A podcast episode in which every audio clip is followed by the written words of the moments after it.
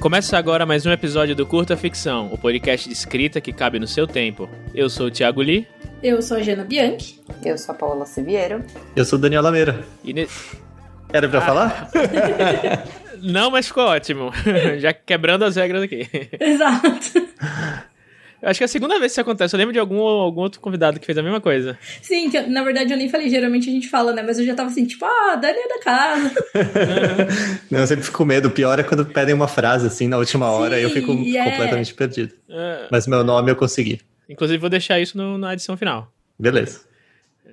E no episódio de hoje, que é o último antes do grande episódio número 100, uhum. né? Até parece que é tipo um evento cabalístico, né? a gente vai bater um papo aqui com um editor que vai dar dicas práticas aí de como se virar no mercado editorial aqui no Brasil. E como vocês já sabem agora que vocês ouviram na nossa pré-vinheta, a gente não chamou um editor qualquer, mas a gente chamou ele, que é um dos melhores editores deste Brasil e não é só a gente que tá falando. Então a gente está aqui com o Daniel Lameira.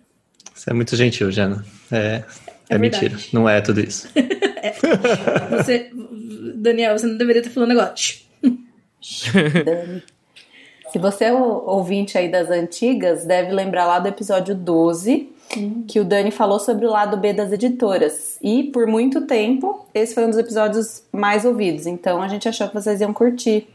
Dani, você já quebrou aqui todos os protocolos, mas se apresenta aí, conta um pouquinho de você, e vamos Desculpa. lá, para quem ainda não ouviu fala uma frase 12, daqueles bem, né? Só é, fala uma frase que te define, na brincadeira.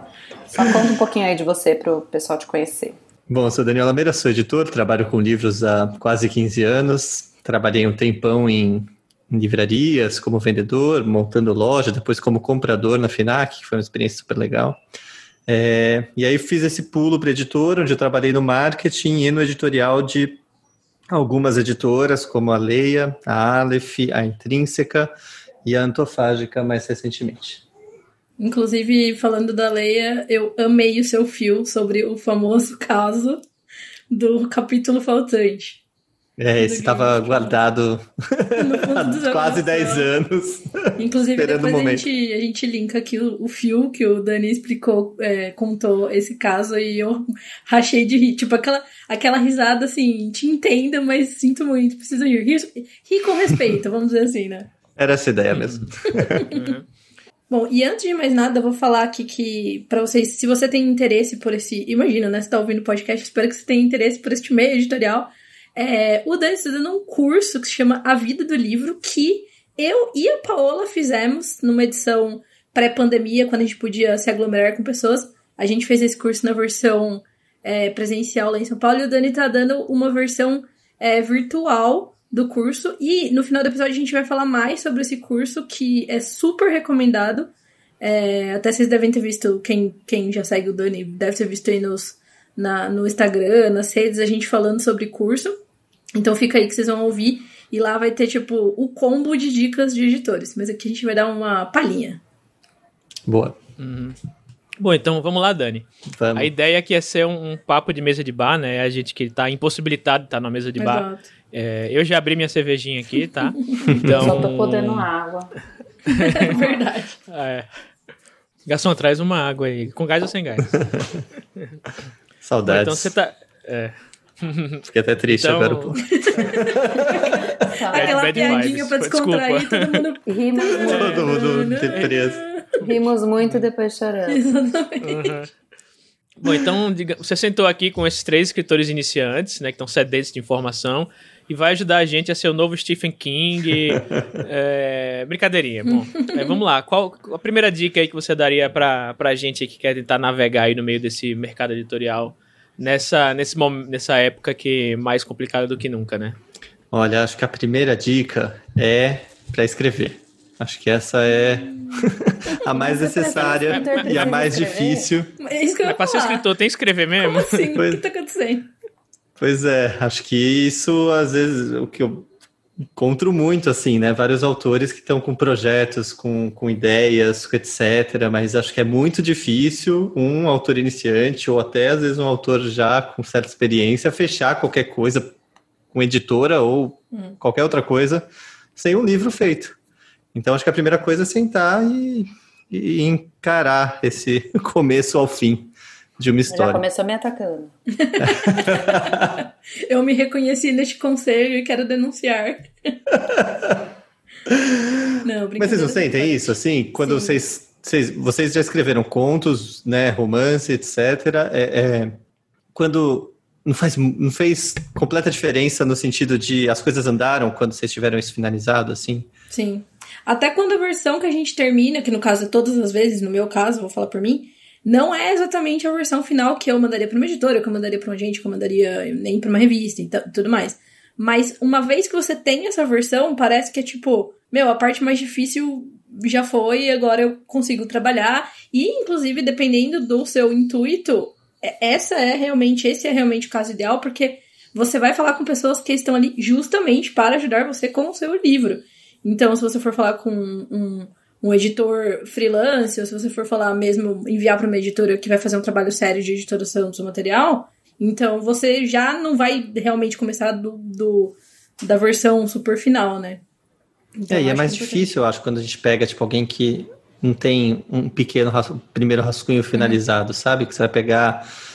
Aí você vira. É, realmente, é menos um editor e você vira um, um um acompanhante, um, um professor, é, um coach, um, é, alguém que vai junto, etc. É, mas é mais raro isso, né? Eu acho que o, o, o normal é, putz, olha, tem essa ideia aqui, pode até é, é, ter um, uma escaleta e querer dividir com alguém, mas eu acho que sentar e chegar no fim de alguma coisa para dividir, pelo menos para mandar, nem que seja, sabe, terminei um conto, uma novela, um capítulo, mas termina alguma coisa, senão fica difícil de Não, e eu acontecer. lembro até, eu, não só no começo, mas eu acho que bem no começo, assim, mas até hoje, normalmente você já tá assim, você já tá pensando na ideia e onde que você gostaria de publicar, Sim. quem poderia quem fazer ator, a né? adaptação, né? é, quem vai ser o, os atores, né, da sua série e tal. Eu, inclusive, no meu primeiro manuscrito, eu fui procurar umas pessoas assim, ah, deixa eu ver quem que faria sentido fazer esse personagem aqui. A pessoa não tem dois capítulos pronto ainda, já tá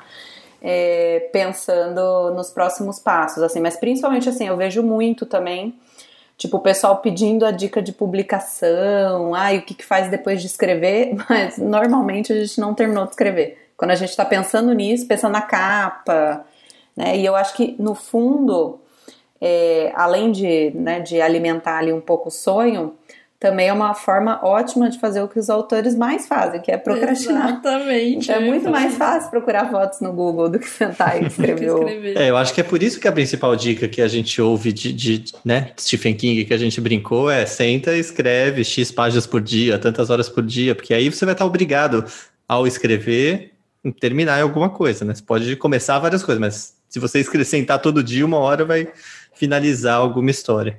Então, acho que isso é é difícil, mas é, é importante. É, e engraçado isso, porque por um tempo a gente comentou assim internamente.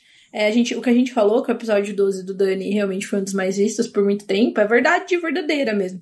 E a gente achava isso muito curioso, porque é justamente um. Assim, a matemática não faz tanto sentido. Então, o que, que a gente imagina? A gente imagina que tem muita gente procurando como eu publico meu livro, e pouca gente procurando como eu escrevo meu livro. Se você for pensar na lógica da busca dos títulos que a gente tem aqui no podcast, dos, dos episódios. Então isso é engraçado, né? É, isso já mostra alguma coisa que obviamente não dá certo. Caso contrário, a gente teria um monte de gente fazendo super sucesso sem escrever, que nunca vi.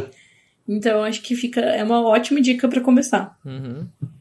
Uhum. E só, só, só para acho que não sei se você vai participar outra dica, mas lembrei agora, tem um, um colega meu aí que eu fiz a leitura beta para o primeiro texto longo dele, e ele vivia, ele vivia falando do desse livro, tipo, altas ideias e não conseguia escrever e tal. E, tipo, ele demorou um bom ano, assim, para fazer o primeiro rascunho e, tipo, sofreu bastante.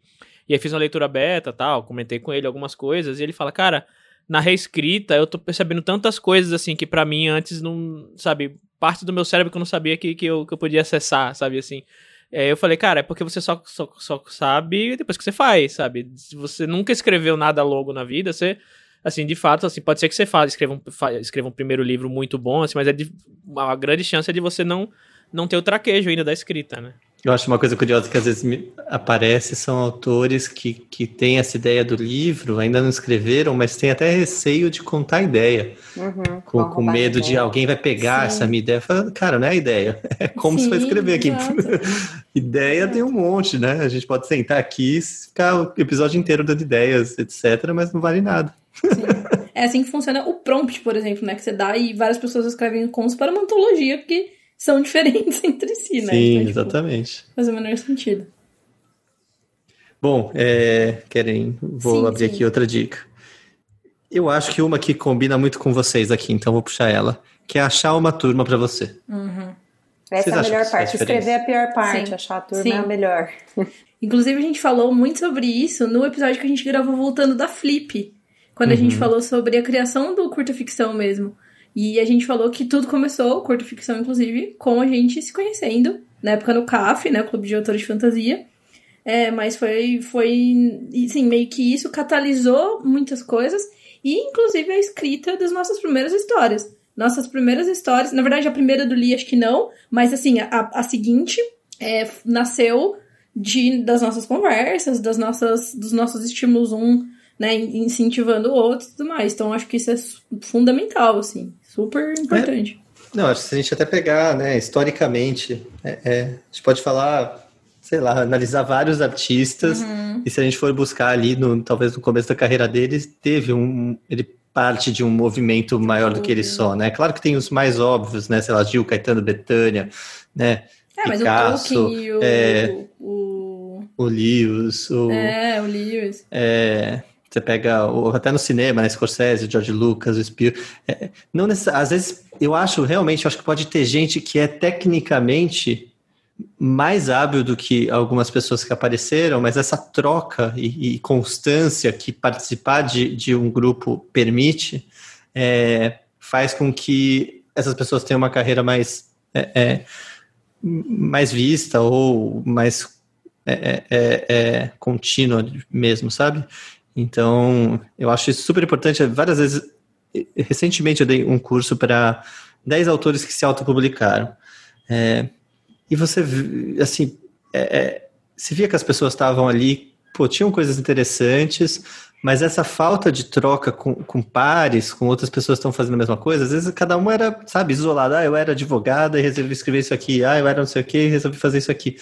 Mas elas perdem até a, a uma certa é, é, linguagem, uma certa forma de se fazer as coisas, sabe? Então, às vezes, você vê que as capas às vezes não fazem sentido, sabe? Você vê que é, é o jeito de se comunicar não faz sentido para o público que ela está, às vezes, querendo atingir, porque ela não tem esse parâmetro de, de, às vezes, acompanhar outras pessoas também fazendo isso.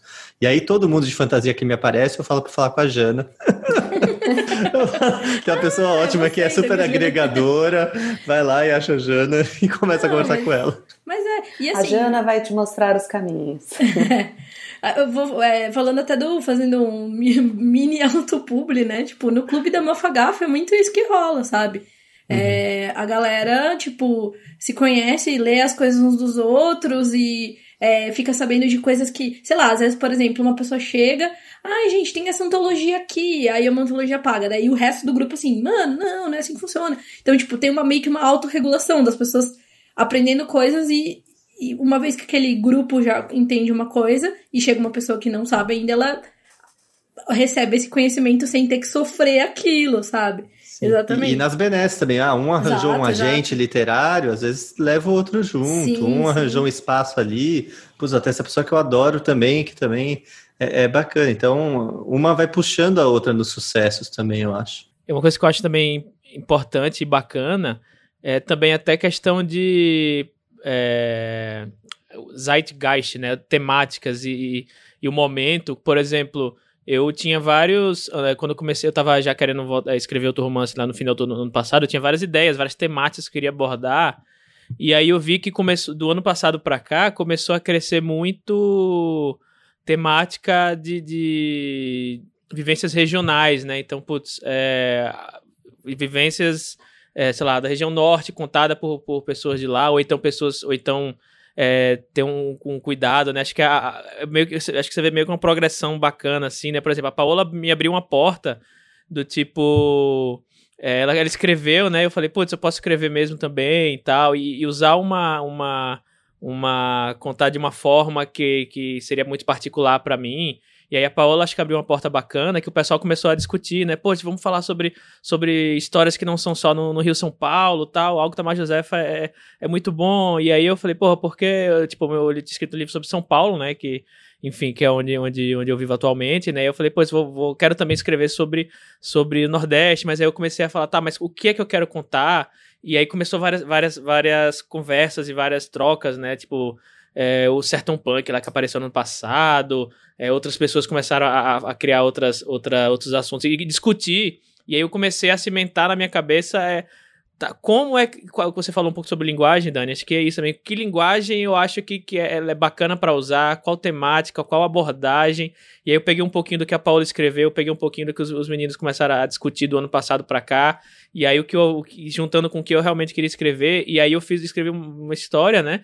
E aí, e, assim que eu publiquei, o pessoal meio que tipo, poxa, mas era exatamente isso que a gente precisava, sabe? Tipo, era esse tipo de abordagem, era esse tipo de linguagem, era esse tipo de. Sabe? Mas por quê? Porque eu tô inserido no meio, tô interagindo, tô conversando, tô, tô vivendo com, com essa, esse pessoal que tá escrevendo e evoluindo, e aí culminou num livro que tá sendo bem aceito Obviamente, não só por isso, mas também porque é uma, uma linguagem que conversa com quem tá nesse. com os leitores de agora, com os escritores de agora, com o mercado de agora, sabe? Eu acho que isso é um, uma coisa bem, bem poderosa. É, e quem tá por perto de você também vai impulsionar essa divulgação, né? Fala, pô, eu vi o Lee fazendo isso, né? A gente conversou lá atrás quando ele começou, etc. Deixa eu dar um retweet que seja, sabe? Mas pelo menos é, você já tem algum movimento, você não está falando no vácuo, assim, né? Você tem pessoas próximas que têm interesses parecidos. Desculpa, Sabe? Paula, te interrompi. Não, o que eu ia falar, assim, que é muito louco de pensar é como essa questão do achar a sua turma e tal. É, no geral, eu, eu, acho que é óbvio que existe ali a galera, às vezes, que escreve. É, ou, ou, gêneros parecidos, ou que tem ali uma, uma linha de temáticas semelhantes, ou que pelo menos né, vem o mundo ali, tem uma, uma forma de, de pensar que não é totalmente homogênea, né, mas, é, sei lá, grandes valores ali parecidos. E como, é, como esse meio, é, pelo menos assim, para mim aqui, aí falando um pouco né, de onde eu estou inserida, como é aberto e como essa relação que você começa ali com algumas pessoas, e aí eu me lembro muito assim, ah, no começo eu, a Jana, o Li, eu me lembro muito, talvez, é, Lameira é, revelar aqui segredos é, meio embaraçosos, mas como eu e a Jana, tipo, sei lá, na primeira Bienal que a gente foi junto, a gente ficava lá, ai, vamos lá stalkear o Lameira. Sim, vamos falar com o Lameira. na, na Aleph e tal. E de repente as pessoas estão muito abertas mesmo a, a, estarem próximas, a bater papo, hum. e aí daqui a pouco tá todo mundo amigo. Então, assim, quantos autores é, que eu admirava e que eu imaginava que. autores e editores, né, que, não, que eu não teria, tipo, muito espaço para conversar. E hoje aí a gente tá, sabe, batendo papo em grupinho de WhatsApp e tal. Então é uhum. é muito legal porque, sei lá, é, parece uma coisa distante e aí no fim tá todo mundo te ajudando, tipo, e hoje eu olho assim como as coisas, as principais coisas que aconteceram boas para mim assim foram frutos dessas amizades, sabe? Acho que eu não teria é, não que eu tenha ido tão longe, mas assim, acho que eu não teria ido 10% se não fosse, tipo, ah, a Jana me ajudou, me apresentou para as meninas da Dami, sabe? Tipo, Dani fez a, a minha recomendação do, do, do, livro da, Auto, da Maga Josefa para Dami. Então, assim, o, o Jim lá, na, lá atrás também, tipo, recomendou, leu, me recomendou, me deu um gás. Então, tipo, como que essas pessoas é, te impulsionam de diversas formas, sendo, mostrando os caminhos, te motivando, é, sei lá, tanta coisa, assim, com críticas construtivas que a gente precisa e que só vem de uma forma sincera e para ajudar realmente quando você tem um relacionamento mais próximo e que as pessoas se sentem abertas para fazer isso, sabe? Então é realmente, para mim, a melhor parte, assim, da, da, da escrita, né, além de, sei lá, leitores e feedbacks legais e tal, é realmente ter uma turma tão, tão bacana. Aí eu vou, vou, vou usar isso até para puxar um, uma coisa que eu nem tinha escrito aqui, mas que para mim é, é o que diferencia isso que você falou, por exemplo, é super legal mesmo. Pô, a gente tá trocando ideia, quando a gente se encontra é mó, né? Quando a gente se encontrava no... Era uma felicidade, a gente se fala ali no WhatsApp e tal. É, mas aí uma dica que eu acho que. Eu não sei se funciona dessa dica, porque eu não sei se alguém vai mudar isso, mas seja legal, né? As pessoas. Hum. Tem, tem muita gente Putz, tem muitos autores, e, e, já que a gente está falando, mas eu sei que também tem editores, é, e tem de tudo, né? Mas tem muita gente, putz, que não é. Sabe, eu lembro quando você foi lá apresentar o manuscrito, putz, você foi um doce, você foi super simpático, eu não queria incomodar, vou deixar aqui, etc. Todo contato. Mas tem gente que é, é entra. É, não sei se a pessoa não sabe uma etiqueta, porque não é uma etiqueta formal, não é uma etiqueta, não é, uma etiqueta é secreta, só regra secreta dos É, só ser gente boa, né? Na vida, né? Não precisa ser só quando você vai falar com com pessoas. Entenda que a outra pessoa está trabalhando, putz, às vezes não vai conseguir ler, seja, meu, é, é sei lá, é o mínimo de, de, bom senso, assim. Isso eu sinto muita falta em muitos autores que, que às vezes chegam, assim, direto em mim, sabe? É, quer ligar e quer ficar, sabe, uma hora tirando uma dúvida específica sobre uma coisa, sendo que, putz, às vezes não conheço a pessoa, não, não, não sei, ninguém me falou, tipo, olha, essa pessoa é legal, vai lá, por favor, ajuda. Não tem nada, sabe? Que, e as pessoas se veem no direito de, de é, é por ter, às vezes, escrito o livro, por ter uma ideia de um livro, de, de é, é, você ser obrigado, enquanto editor ou enquanto pessoa do mercado, a, a dar atenção para ela. É, como ela gostaria, sabe? Às vezes você não tá no momento, às vezes você tá fazendo outra coisa, às vezes não, você tem outras preocupações, né? Tipo, eu posso dar cinco minutos de atenção para uma pessoa, mas tem, tipo, dez pessoas me procurando por dia, sei lá, tipo, é, já dá uma hora, sei lá, um negócio assim, sabe? É uma coisa que não é. Realmente é. é fora todo. É, todo como chama? Aquele, quando você tem aquela preocupação passiva, assim, né? De ver um monte de mensagem pra você responder, Sim. áudio, não sei o quê. Então, assim, é, é, é foda. Mas foi o que você falou. Talvez as pessoas que estejam aqui ouvindo, elas já estejam além desse, desse patamar, esperamos. Tipo, que se você não está, melhore. É, se não tá, também não sei se dá pra, sabe, dar uma é. dica. Eu consigo pensar em pessoas, sabe, que, que a gente conhece, uhum. que não conseguem coisas claramente sabe, convencer os editores, porque são pessoas que são incômodas, as pessoas não querem, sabe, o editor não quer ter um, por mais que o cara seja bom, Sim. não quero ter que ficar trocando um ano com alguém que não é prazeroso de se conversar, Sim. sabe, que não, não é construtivo.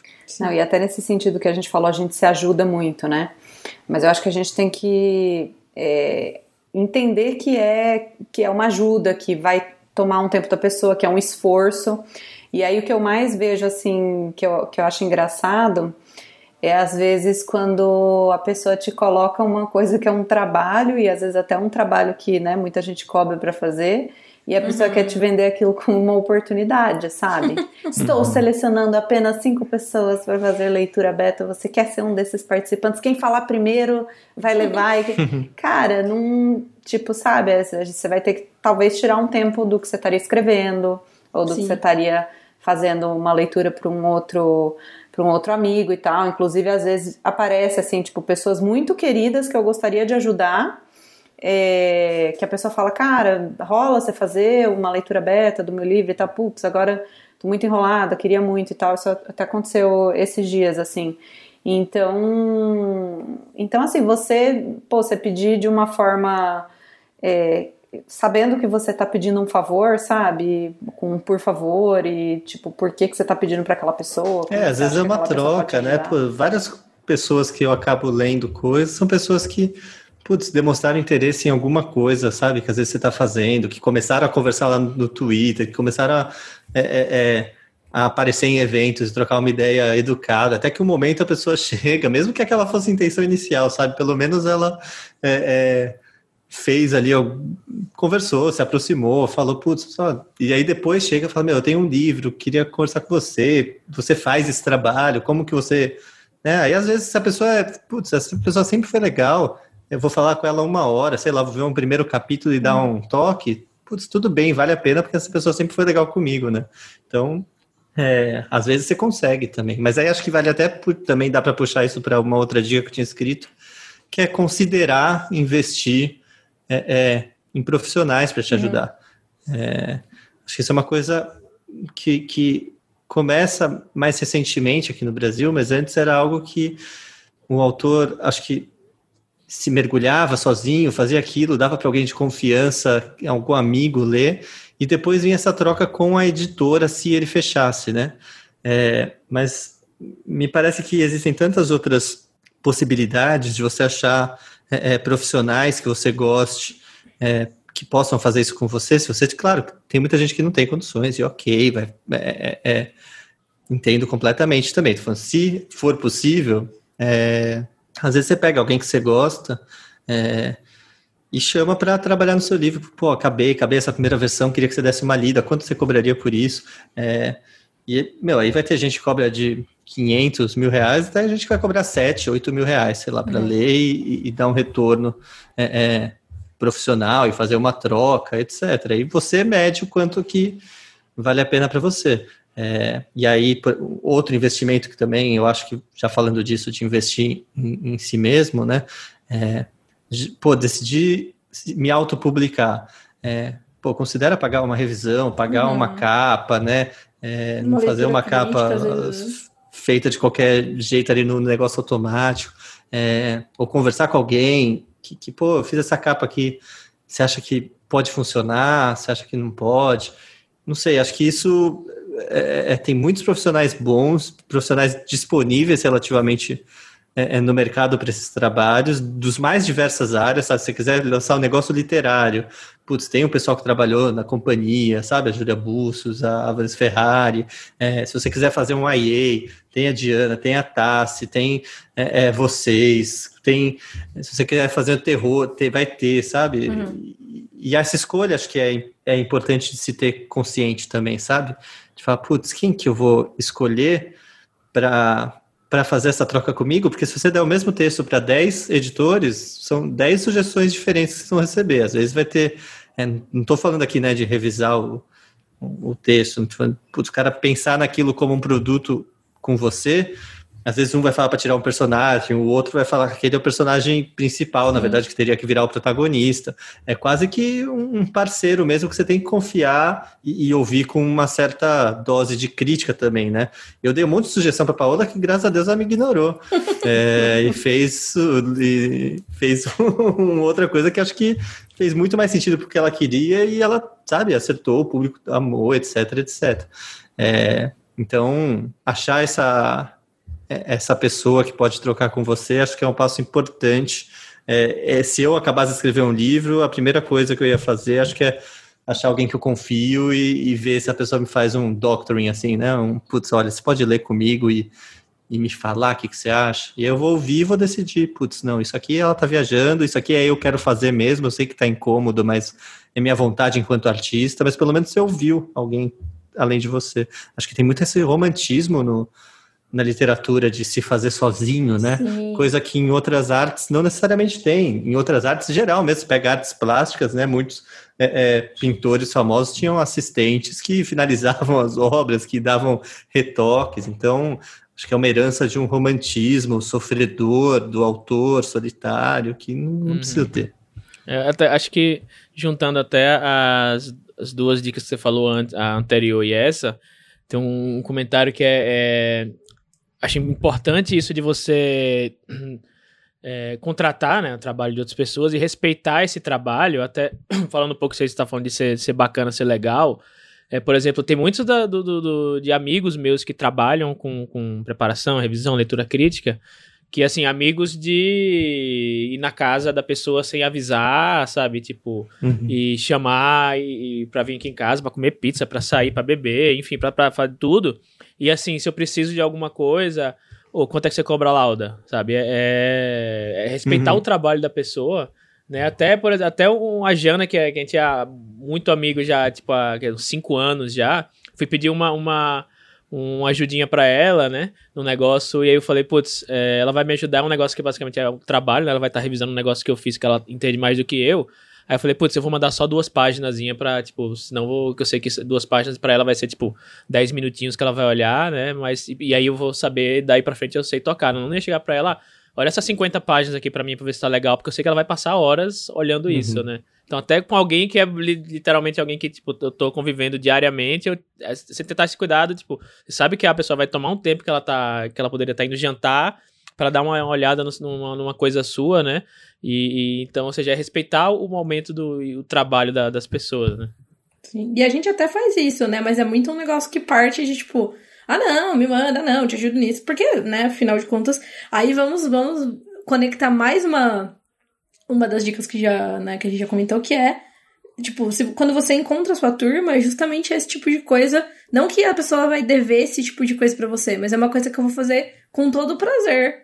Porque Sim. é uma pessoa que também já fez outras coisas para mim e eu sei que tá ali. É uma quando... troca, né? Exatamente, é uma troca. Uma troca não em nenhum termo formal, mas que é, quando você sabe que aquilo é natural para você, é natural falar, ah, me manda isso, ah, me manda, vou ler.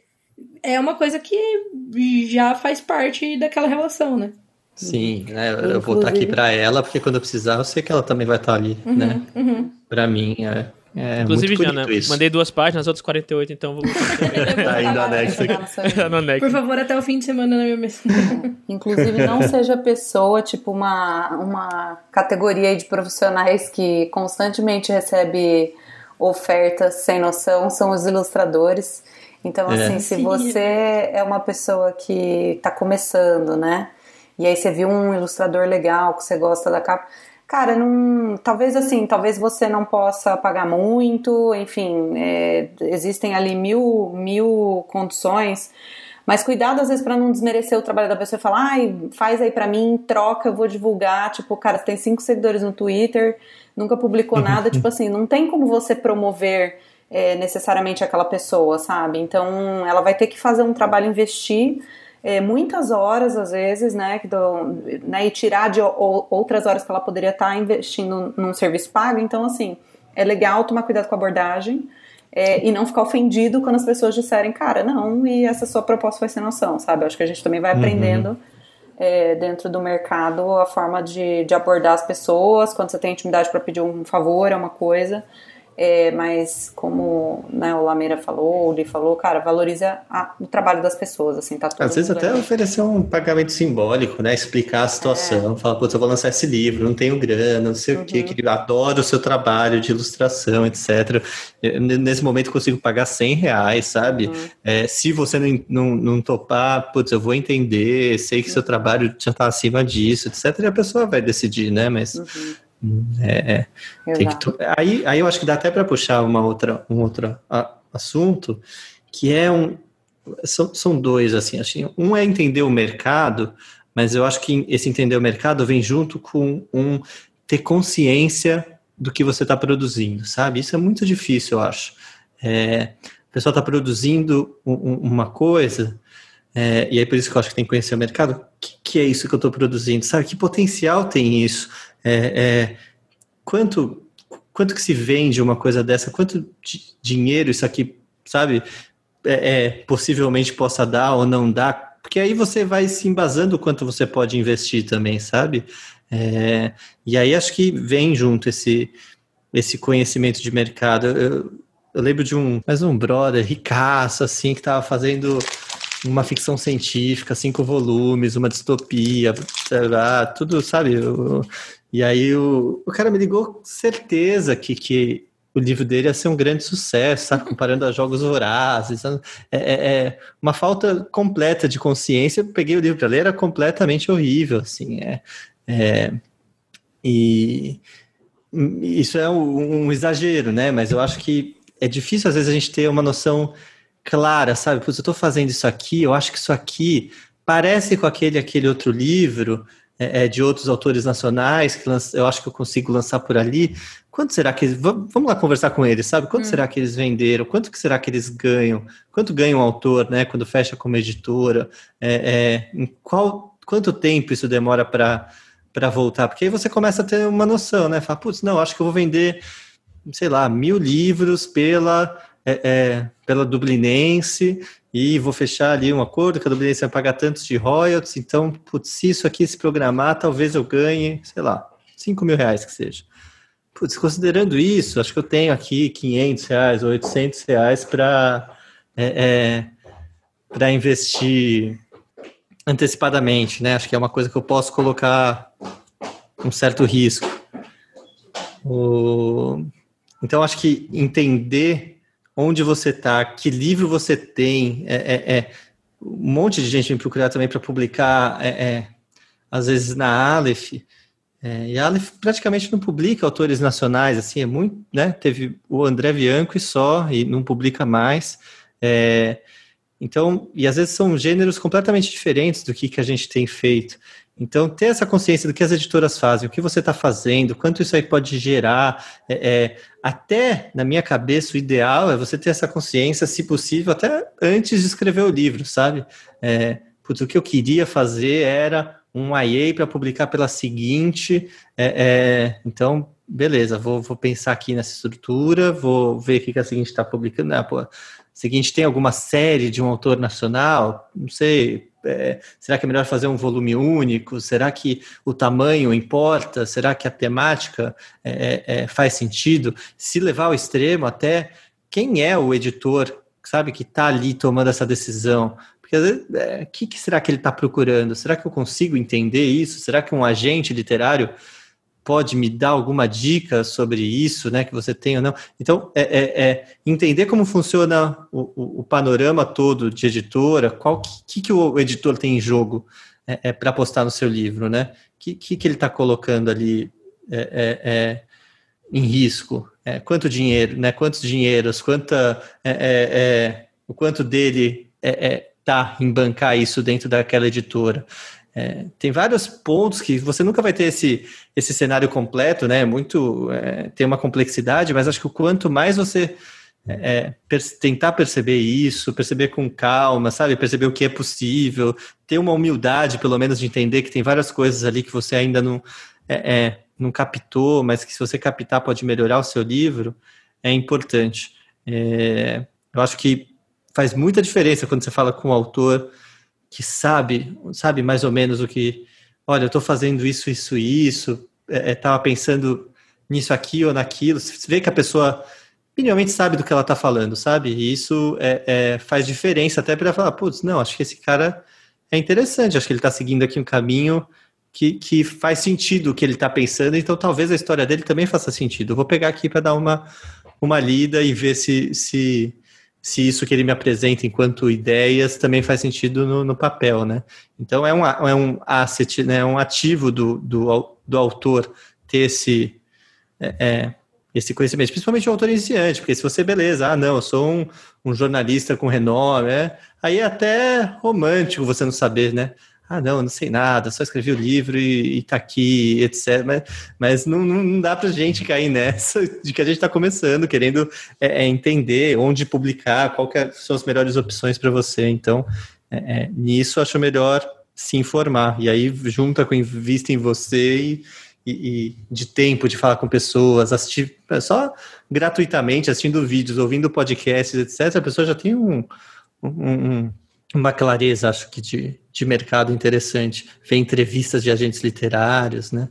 E até nesse sentido, eu acho que o que você falou de. Eu acho que tudo depende do seu objetivo com a literatura, assim. Então, se você quer fazer algo é, para você, sabe, tem algum tema específico que você quer tratar ou num formato específico que é sei lá, muito louco e talvez não tenha muito mercado, mas aquilo é para você, você vai publicar independente.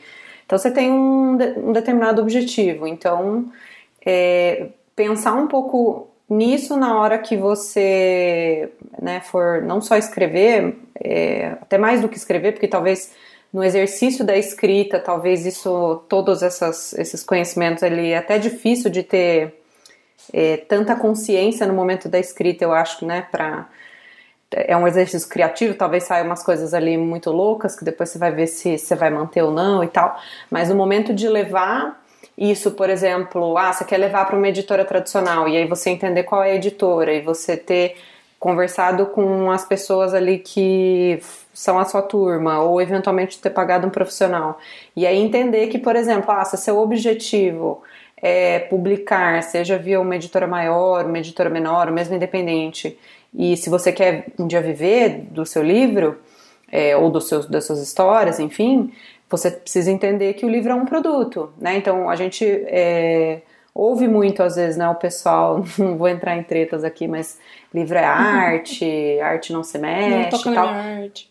É, cara, as pessoas vão estar tá lá para criticar, para entender. A editora vai chegar e vai colocar aquilo para um público determinado. Às vezes tem coisas, sei lá, às vezes está fazendo um YA e eu acho que hoje nem é o YA onde as restrições maiores existem. Assim, acho que até é um, um gênero onde os temas são tratados de forma muito aberta, mas talvez tenha algum tema que você tratou de uma forma descuidada. Sei lá, você tá falando de um tema muito difícil e tá descuidado ali.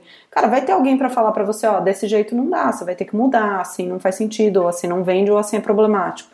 Então você vai ter que estar tá aberto também é, a adaptar a sua arte é, ao mercado onde você, tá, onde você quer estar inserido, a não ser que tudo bem, a opinião de ninguém importa e você está fazendo aquilo só para você, entendeu? Acho é, é porque eu, eu, acho que tem um lance, um fetiche na, em editoras em geral, de que o que se publica por editora é o que existe de bom.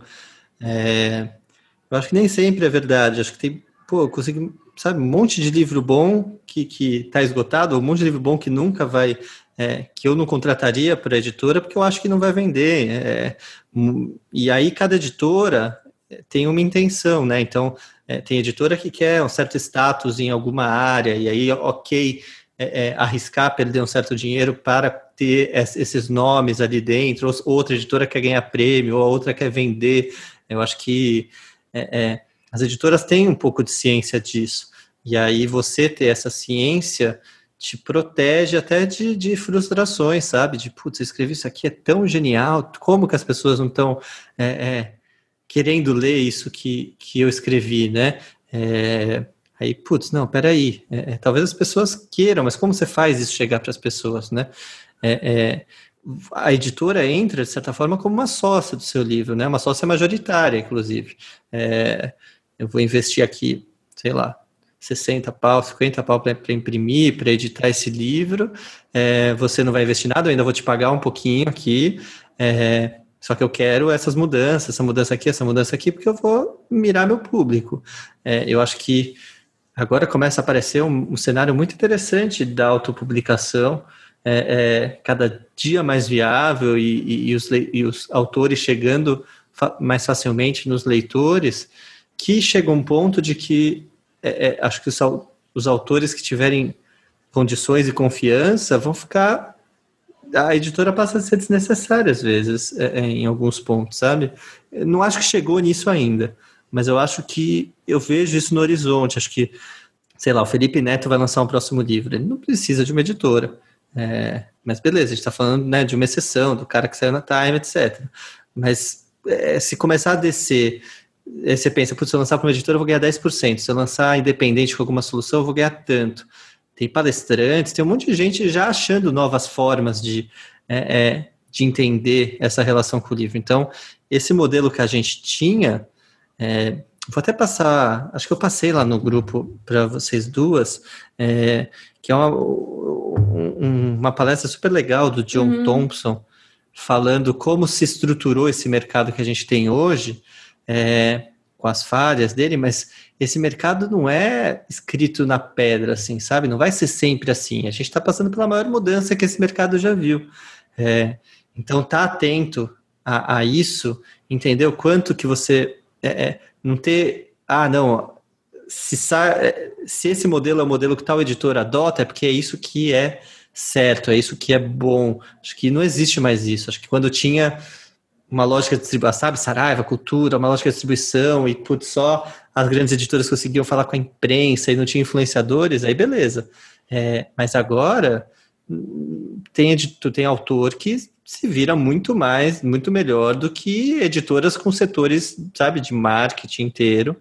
É, a, a, gente falou da Aline B, mas sei lá, outra que eu tenho acompanhado pra caramba é a Aline Valek. É, Valek e que acabou de fechar com a página 7, lá tem os livros pela Rocco, mas ela, eu acho que ela está construindo a marca dela de uma forma tão inteligente e, e transmídia, com podcast, com a newsletter e com uma constância de é, é, em que é, ela começa a se ver é, de certa forma como isso que ela tem que investir, né? Isso a gente vê muito nesses criadores de conteúdo, é que a gente ainda não vê, engraçado, né? Escritores como criadores de conteúdo, né? Criador de conteúdo pode criar podcast, pode criar audiodrama, pode criar pode, é, é, é qualquer vídeos, pode, mas livro é outra coisa, de repente, né? É, é, essa, essa fronteira tá mais, te, tá mais fina. Então, sei lá, eu vejo, eu vejo Felipe Castilho lá com o catarse dele. É, sei lá, tem, tem ele está ganhando dois mil reais ali por mês entregando conteúdo né, via é, é catarse e, e direto para os leitores, etc. Cara, é muito difícil achar um autor no Brasil que ganha dois mil reais por mês de royalties. Isso eu estou falando de grandes autores, assim, de, de autores que, sabe, se a gente pedir para qualquer pessoa listar 10 autores brasileiros, tenho dúvida se esses 10 vão. É, então é uma coisa nova, uma coisa para se pensar, sabe? E, e, qual que vai ser o próximo passo disso? Acho que isso é, é interessante da gente, em outra ocasião, discutir também, sabe? É, é, será que vai aparecer novas tecnologias que vão fazer esse meio de campo entre autor? Porque tem muita gente na jogada, sabe? No curso vocês viram isso também, né? É, é, tá todo mundo mal, sabe? O autor tá mal, a editora tá mal, a livraria tá mal, o, o agente literário também tá mal. Alguma coisa vai vai ser cortada nesse, nesse, na minha concepção disso. Mas não é... desistam, pessoal. Não, não, mas talvez o que vai ser cortado vai ser bom para o autor. Talvez uhum. o que vai ser cortado é um mediador em que ele vai parar de ganhar 10% vai ganhar 50%. É, é, eu acho que vão aparecer várias opções diferentes. É, então, para mim, na verdade, é um momento de mais possibilidades para um autor. É, tem audiovisual super interessado, vocês sabem, é, é, é conversando com diversos autores, procurando projetos, é, o dólar alto, as editoras estão interessadas, as editoras não sabendo falar direto com o leitor, procuram autores que sejam aliados nesse alcance é, do leitor, as editoras percebendo que uma literatura comercial nacional talvez possa ser interessante, é, é, comercialmente também, com alguns sucessos, né? Rafael Montes, o próprio Felipe. É, então, e, fora tudo isso, a possibilidade de você encontrar novas plataformas para você chegar no seu leitor direto e, e, rentabilizar isso de outras formas. Então, na verdade, pelo contrário, assim, acho que é o momento mais otimista que eu, sei lá, nesses anos posso estar falando para um autor. É muito empolgante se você consegue se organizar, se você consegue ter essa autoconsciência do que você está criando e uma certa confiança de como que você vai organizar isso para chegar nas pessoas é, é, e não terceirizar isso para uma editora, sabe? Ah, eu escrevi o livro, agora daqui para frente é a editora que vai saber o que é melhor. Não, não vai, eu acho. Ó, eu vou seguir o que o Dani está falando, porque assim, quando eu fiz o curso do Dani, que, que ano que foi aquela primeira ah, turma? 2015, acho. É, eu, eu, a gente estava na, na primeira turma aí de, do, da vida do livro do, do Dani, e eu me lembro muito bem na época ele falando, cara, eu acho que esse lance de publicação independente ou por editoras é, menores é, é, um caminho bem legal, bem interessante é, para cada um formar o seu, seu, seu próprio público e aí sim achar uma, uma porta de entrada ali melhor ou mais fácil, né, dentro das editoras. Inclusive no, no grupo lá do, do Curta, eu tô contando essa história esses dias, Dani. No dia que saiu o, o anúncio, né, que, a, que o Alto da Maga Josefa é, iria para Gutenberg e tal. E aí eu contei dessa história, eu falei, cara, não, não, a gente tava falando, né, acho que o pessoal comemorando comigo e tal, falando, pô, que legal, né, ver alguém é, conseguindo dar um passo um pouco maior e tal. E aí eu lembrei disso, sabe? Eu falei, pô, lá atrás o, o Dani falou que esse era um bom caminho, assim, não que. É, acho que, acho que na época, assim, acho que a gente sempre quer começar grande, né? No geral, quem sonha em viver de literatura, você sempre quer começar grande. Então, às vezes, é, publicar de forma independente ou publicar por uma editora indie é, sei lá, às vezes você passou anos lá trabalhando num livro e fala, pô, mas eu queria tanto que esse livro já fosse um best-seller e vendesse milhares de cópias. Não, pô, todo mundo queria, assim, mas às vezes não é o caminho é, direto, assim, né, que você vai perseguir. Então eu acho que eu concordo, assim, com você, Dani, de que é um momento bom e, e é engraçado porque você profetizou isso lá atrás e esse ano, seja pela alta do dólar, pela situação de pandemia, sei lá, eu vi muitos autores, né, saindo desse, desse movimento, na maioria ali de publicação independente, sendo levados, aquele mesmo livro que saiu da publicação independente, é, sendo levados aí para editoras maiores. Então acho que é um momento assim de, de várias, várias possibilidades. Assim, hoje você tem diversos caminhos ali para chegar, seja qual for a sua o seu objetivo. E muitas vezes é o que você falou você tem pô você tem escritores que estão sempre lançando livro após livro tipo como é o caso é, do Ian por exemplo. Pô livro após livro no Catarse indo super bem várias cópias vendidas que muitas vezes é um número que uma editora maior com, com autor iniciante não faz em um ano né? E às é, vezes ele faz uma cê, campanha você vai pegar um às vezes pega autor reconhecido assim autor que a gente é, é gosta, que sai, sabe, na Folha, que sai na 451, etc. E pega uma editora grande lançando um livro novo desse autor, tem livro que não vende mil exemplares, sabe? É, é, é, é uma. É, é uma névoa que talvez fique na, na cabeça geral por causa do, do status que, que vem junto, de que é, você lançar para uma editora grande vai resultar em, em chegar em muita gente. É, às vezes, pelo contrário, às vezes você pode até fechar uma porta, sabe? Você vai lançar lá, é, é, vai sair o livro, não vai vender como você gostaria, como o editor gostaria, e você vai talvez ficar marcado como, putz, não, é, essa, esse autor já tem, já, sei lá, companhias, Trisca, sei lá, já tentou lançar ele e não deu certo, e não vale muito a pena, sabe?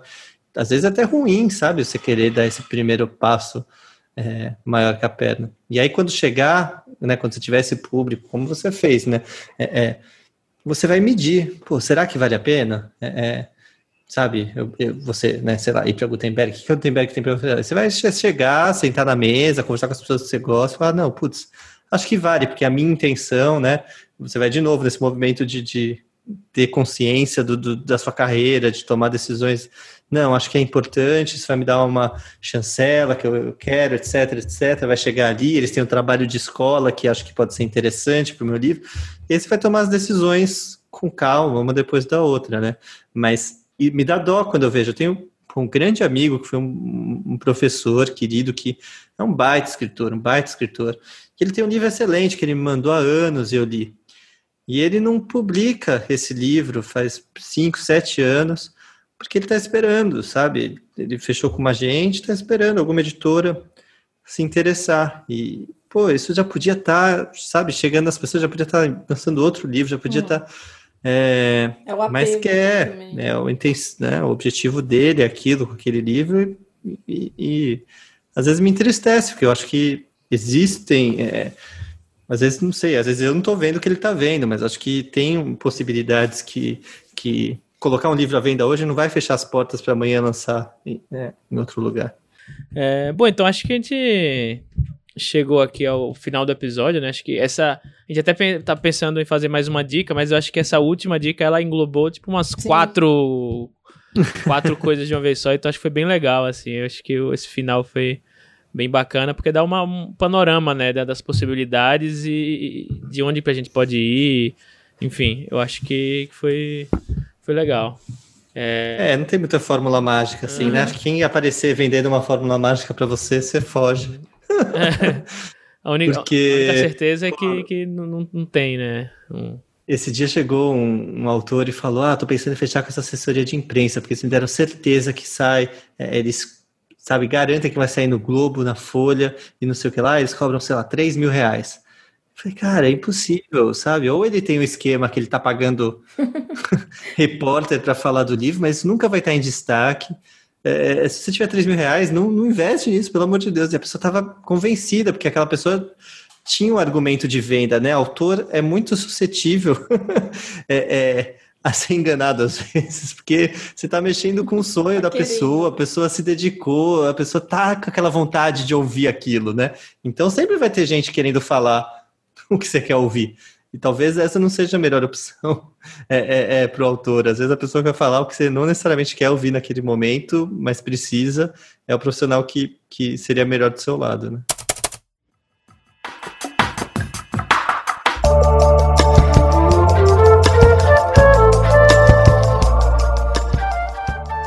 Bom, então conta pra gente aí se você já publicou algum livro, o que, é que você achou, quais caminhos você tem tentado é, enveredar atualmente, se você acha que a autopublicação é, é interessante. Conta as suas experiências aí lá no, no site, nos comentários, no Twitter, no Instagram. Fala pra gente aí. E fica de olho aí também no episódio 100, que vai ser já já, hein? Sim. E não esquece que você pode apoiar a gente recomendando podcast para as pessoas por aí, pelas nossas redes sociais, avaliando, curta nos seus agregadores, em todos eles, né? E iTunes, Spotify, Deezer, tem um monte.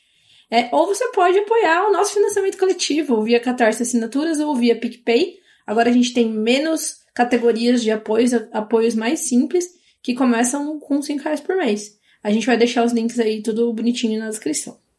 Fiquei tão orgulhoso que Berê indicou vocês. Nossa, meu, você viu? A gente quase teve um sericutico nervoso. Quase? Fale por você. Não, e o meu pai, o meu pai é super, super fã do Manual do Mundo, né? Só que ele não tinha visto o vídeo ainda. Aí eu falei, pai, vem aqui. Aí ele veio, ouviu. Aí a hora que ele que, que falou, né? Tipo, parecia que ele tava comemorando um gol. Foi muito engraçado. Que demais, seu pai é demais. Você tinha que ter filmado, Jana. Por que você não filma é, essas coisas? É, nem pensei. Eu tava, eu tava ainda chocada. É, a gente tá precisando choque, de coisas boas, é. Jana.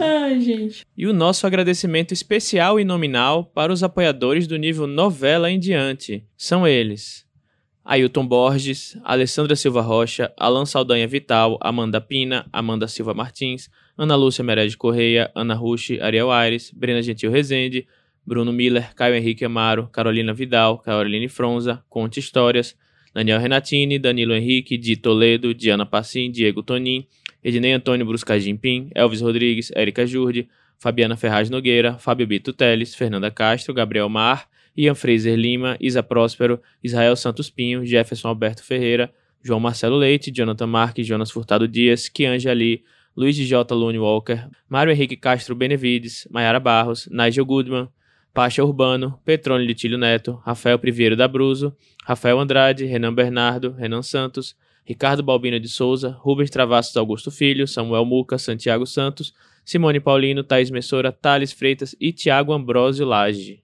Então, muito obrigado a todo mundo que apoia a gente. Bom, então vamos para o Jabá. Dani, fala aí onde o pessoal pode te encontrar e principalmente fala aí do seu curso pra gente.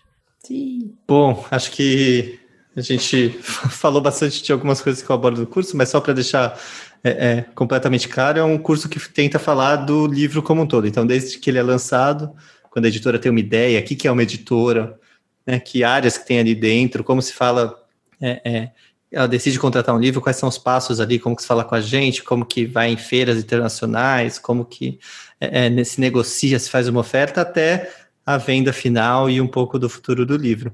Então, é uma experiência que eu gosto, uma coisa super pessoal para mim mesmo, assim, de, de, de dividir é, ideias, angústias, propostas, ao mesmo tempo que eu tento explicar um pouco como as coisas funcionam. É, e aí tá no ar, é a primeira turma online, eu não sei, na verdade, se vai ser a primeira e a última, mas tá, é, é, uma, é uma experiência nova e o link é vidadolivro.com.br, mas as pessoas também podem achar lá no meu Instagram ou me hum, procurar em qualquer lugar e conversar. A gente põe todos os contatos aqui no, na descrição Sim. do episódio.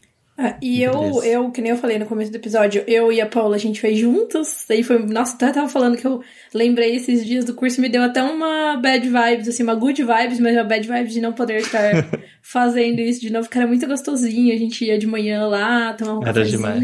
Era, ainda foi, era na Aleph. Era então na a gente chegava e falava, ah, estou aqui na Aleph. É. Sim, era muito massa. E uma coisa que eu acho muito legal do curso é que é, a gente. O, o Dani falava de valores e mostrava casos reais. E foi, assim, uma oportunidade de ter uma outra visão do mercado que me ajudou depois a, a considerar algumas notícias, algumas coisas que eu via de fora com outro olhar, entendeu? Então parece que faz sentido, tipo, nossa, isso aqui não faz o menor sentido. Só que aí eu já tinha tido, eu já tinha visto quanto que custa para você adquirir um livro estrangeiro e quanto uhum. que custa para você fazer um banner no metrô para divulgar aquele livro. E aí eu falava, mano, agora faz sentido que as coisas sejam assim, sabe? Então eu acho que é muito legal que se você é, que se você escreve, se você edita, ou se você trabalha com livro, sei lá, traduz, É, ou se você é só um leitor, mas que você quer entender por que que, sei lá, até as tretas que rolam por aí, treta de Principalmente se você gosta de ficar xingando no Twitter por causa da gramatura É, você vai página. xingar com total Ah, embasamento agora. Exatamente. tipo assim, ah, quando você for xingar que você quer brinde ou que você quer uma capa dura, sei lá, alguma coisa, você vai saber pelo menos o que você tá, que você tá reclamando. Mas eu acho que é muito legal pra pra todos os tipos de pessoas envolvidas no mercado do livro, né?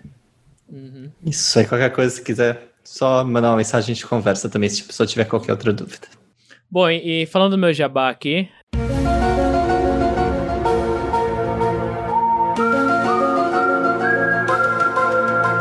Posso dizer que vem, vem aí. Vem aí. Ai, Olha só. Nem eu sei, gente. Saindo, quero detalhes. Então, Tchau, pessoal, que a gente quer ouvir o que, que o livro. Corta Caiu, tá entrando no túnel. Gente, então falando do meu jabá, eu não tenho mais jabá pra fazer. Pelos próximos meses, o Alto da Maga José você não encontra mais em lugar nenhum. Meu Por esse. enquanto, mais ano que vem, vem aí também pelos próximos meses. É, se você quiser ler o Alto da Maga José, é só se já tiver baixado no Kindle lá. bate na porta de alguém que tem Kindle e o livro baixado. É, exato. E o meu jabá, na verdade, fora Lobo de Rua e todos os outros jabás de sempre, é, eu vou fazer um jabá que pode, pode não acontecer, pode acontecer, não sei ainda, mas há chances de que quando este episódio sa já- depois que esse episódio tiver saído, é, eu já tenho uma história na Clarksworth, Muito meu chique. debut chique. no mercado anglófono. Então, Jaina se- Bianchi. Jaina Bianchi. E tem algumas chances de que no começo de outubro o meu conto já esteja disponível para leitura gratuita. Mas aí a Na hora de falar tchau, você fala My name is Jana Bianchi. My name is Chana Bianchi. É isto. Muito bom. Todo mundo com um vem aí, hein? Eu achei bonito. É, Quer fa- gostei. fazer, um- fazer uma última palavrinha, Dani? Não, acho que é isso. Então, Fiquei muito feliz de vir, adoro vocês, queria conversar com vocês. Bom, a gente também. Nossa, e eu fiquei meio em choque que você veio no 12. Tipo, assim, fazia tempo, beleza, mas eu. Muitos episódios. uhum. 85. Né? Vocês estão gigantes aí. Já já o Iberê tá aí também falando. Convidar o Iberê. Bom, e esse foi mais um episódio do Curta Ficção, um podcast de escrita que cabe no seu tempo. Eu sou o Thiago Lee. Eu sou a Jana Bianchi. Eu sou a Paula Silveira. Eu vou falar de novo, eu sou Daniel Lamir. Isso, E a gente volta daqui a duas semanas com o episódio de número 100. Tchau, não. gente. Beijo. Tchau, gente. Beijo, beijo, beijo. Falou, gente. Tchau. Thank you.